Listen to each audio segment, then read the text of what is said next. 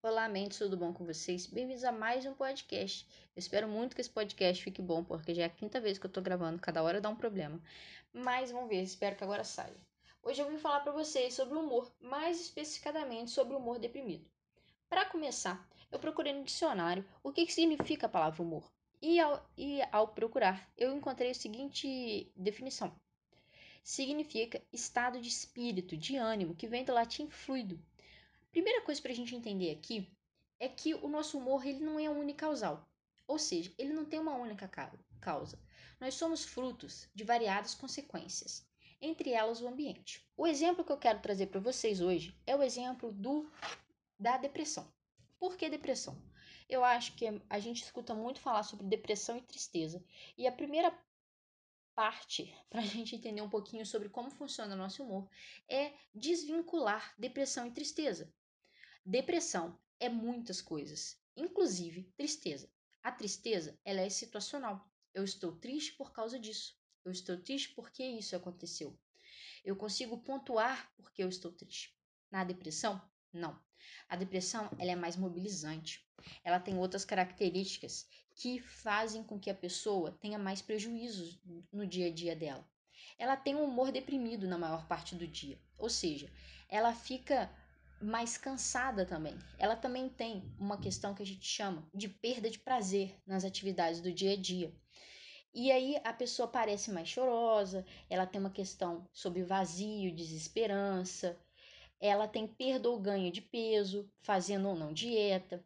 Tem uma questão também de insônia ou hipersonia. É engraçado, né? Porque pode ser insônia ou hipersonia dicotômico e até paradoxo de certa forma, porque alguns pacientes têm muito sono e outros têm pouco.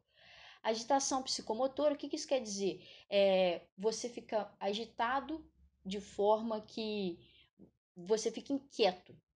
Fadiga, perda de energia, sentimentos de inutilidade, culpa, capacidade diminuída de pensar, de se concentrar, pensamentos recorrentes de morte, não somente medo de morrer, mas pode também ser ideação suicida. Então você percebe que o, o transtorno depressivo maior, que são essas, esses sintomas que eu estou conversando com vocês, ele é mobilizante. Ele não é só tristeza. Não, ele é muito mais amplo que isso. Ele é muito mais feroz do que isso. E então é importante a gente perceber que não necessariamente uma pessoa deprimida ela vai estar triste o dia inteiro. Vou dar um exemplo para vocês. Quando alguém chega e fala, quero ficar sozinho, a gente tem que pensar o seguinte: eu quero ficar sozinho por quê? Ah, porque aconteceu uma situação chata e eu quero ficar recluso. Tá bom. Quando que isso aconteceu? Ah, aconteceu hoje. Tudo bem. Se você me responder que aconteceu isso daqui um mês, seis meses para trás, será que ainda faz sentido isso querer ficar sozinho? Sentido no sentido o seguinte. Falei sentido 15 vezes. Mas tentando buscar o sentido no seguinte. Existe alguma situação social que eu tô querendo evitar? E aí por isso eu fico simplesmente sozinho? Ou não? Ou eu quero ficar sozinho porque eu perdi o prazer de estar com outras pessoas? Quando que eu comecei a evitar esse tipo de situação? Eu sempre evitei, eu sempre fui assim? Ou não? Então é interessante a gente identificar é, o quão mobilizante é essa situação para a pessoa, o como que isso afeta a vida dela.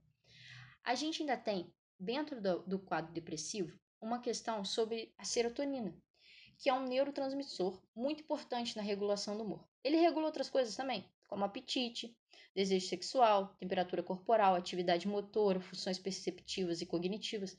V, encaixa nos sintomas depressivos. Porém, a gente tem um problema com a serotonina, que é o seguinte: normalmente, pacientes com depressão têm um déficit de serotonina, que pode estar ligado à depressão. Mas aqui a gente entra, encontra um problema científico, que é o seguinte: existem alguns antidepressivos que ele atuam no aumento da serotonina. Porém, me, alguns pacientes depressivos simplesmente não se não, não é não se encaixam, não se adaptam a esses antidepressivos. Bom, se era um problema da serotonina, ao tomar serotonina, ao tomar antidepressivos que atuam nesse aumento, era para o paciente melhorar. Entra essa questão da ciência de não entender exatamente é, quais são os outros fatores, além do fisiológico, relacionado à etiologia, ou seja, à origem da depressão. Tem esse, essa hipótese da serotonina, mas ela ainda é um pouco vaga para poder entender o paciente depressivo. Já foi até constatado que nem todo paciente depressivo possui níveis baixos de serotonina necessariamente. Então, entender o humor é muito complexo, porque ele tem a questão do seu funcionamento anterior, de você era assim antes ou você ficou assim agora. O que, que aconteceu? Você tá com humor deprimido, você perdeu interesse e prazer nas questões que você tinha antes. E é um julgamento clínico baseado na história do indivíduo e também nas normas culturais de, de expressão e sofrimento, no contexto de uma perda, por exemplo. Eu não posso esperar que um russo tenha a mesma forma de lidar com o luto do que um mexicano. Isso faz todo sentido para a psicologia, porque se eu vou dar esse exemplo do russo e do mexicano, se eu espero que uma cultura mais acolhedora, igual a mexicana, haja como um russo ou vice-versa, eu vou enquadrar ele dentro de algum transtorno porque eu vou ficar esperando que determinados comportamentos aconteçam. E não é assim que funciona.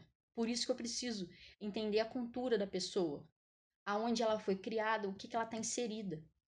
E aí, por isso que é também muito importante uma avaliação médica, para poder fazer um diagnóstico mais preciso, mais acurado e também se for uma questão de transtorno depressivo maior, se essa pessoa vai precisar de medicamento ou não. Cada caso é um, ca cada caso é um caso e não tem como eu determinar sim ou não. Eu não sou médica. Quem determina é o psiquiatra.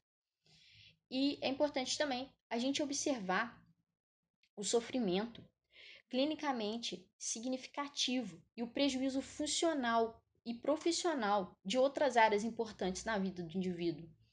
Porque, igual eu falei com vocês, a depressão é mobilizante. O indivíduo às vezes fica com dificuldade em fazer atividades do dia a dia, como por exemplo tomar banho. Ele fica com dificuldade em fazer atividades que antes eram simples para ele. Por isso que é muito importante a gente observar os relatos de caso subjetivo da pessoa. Ou, às vezes até observação feita por outras pessoas. Porque às vezes a pessoa em si, a pessoa deprimida, ela não observa todos os seus comportamentos. Obviamente que isso em paciente adulto tem que ser feito através da, da, da do aval do paciente, porque eu não vou sair entrevistando a família da pessoa sem que a pessoa me autorize a fazê-lo. Enfim, o humor em um episódio depressivo maior frequentemente é descrito pela pessoa como deprimido, triste, desesperançoso, desencorajado, entre aspas, na fossa. Em alguns casos, a tristeza pode ser negada de início, mas depois pode ser releva relevada em entrevista. Em alguns indivíduos que se queixam de se sentir esse vazio, sem sentimento ou sentimentos ansiosos e presença de humor deprimido, pode ser inferida a partir de expressão facial ou por atitudes. É importante a gente observar isso também, porque, afinal, hoje em dia, depressão está muito, entre aspas, na moda. As pessoas acham que tristeza é depressão. E não é. Já falei para vocês que não é. Então, a gente entender essas, essas dores do paciente, se ele está tendo irritabilidade, se ele está tendo ansiedade, Ansiedade e depressão, elas são comórbidas, isso quer dizer que elas andam juntas. Enfim, vocês conseguem perceber agora a complexidade que é entender um paciente com um transtorno depressivo maior? A gente tá, tem que observar se foi um episódio depressivo maior ou se, se é um transtorno. A diferença entre eles é o tempo, a duração e se eu não me engano, é o tempo e a duração. Então, assim, é uma complexidade imensa. Não é ouvindo um podcast que você vai se diagnosticar depressivo. Você precisa de fazer um acompanhamento com um psicólogo e um psiquiatra. Bom, pessoal, é, esse tema é muito amplo, ele é muito complexo e ele traz muitas questões. para a gente poder pensar e avaliar. É, eu tirei a, até agora informações do DSM, que é o Manual Diagnóstico Estatístico de Transtornos Mentais.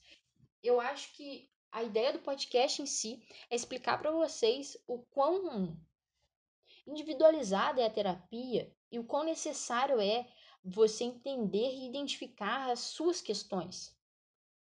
Porque não é só porque no DSM, que é o manual diagnóstico, fala que deprimidos são assim, que você vai ser assim, caso você seja deprimido. Talvez você não seja.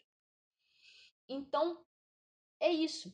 A terapia é isso. É a gente conseguir adequar os seus pensamentos à realidade, fazer que você compreenda melhor as coisas à sua volta e ver que nem tudo é o problema que parece ser.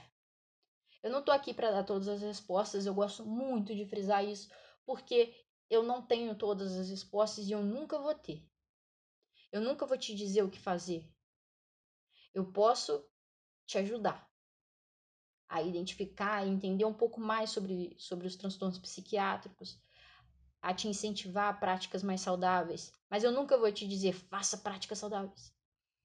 Enfim, eu espero profundamente que o podcast tenha sido útil. Eu acho que foi muito rico. Até hoje foi o podcast maior que eu já fiz. Falei pra caramba, tô até com sede. Eu espero que vocês me sigam no Instagram para mais informações sobre é, psicologia, ciências humanas e tudo mais que eu gosto de falar por lá. E até a próxima. Ah, não dei o Instagram, né? Como é que vocês vão seguir se vocês não sabem qual é o Instagram? Arroba psi, psi mesmo, P-S-I ponto Flávia.alvine. Beijo, pessoal, e até a próxima.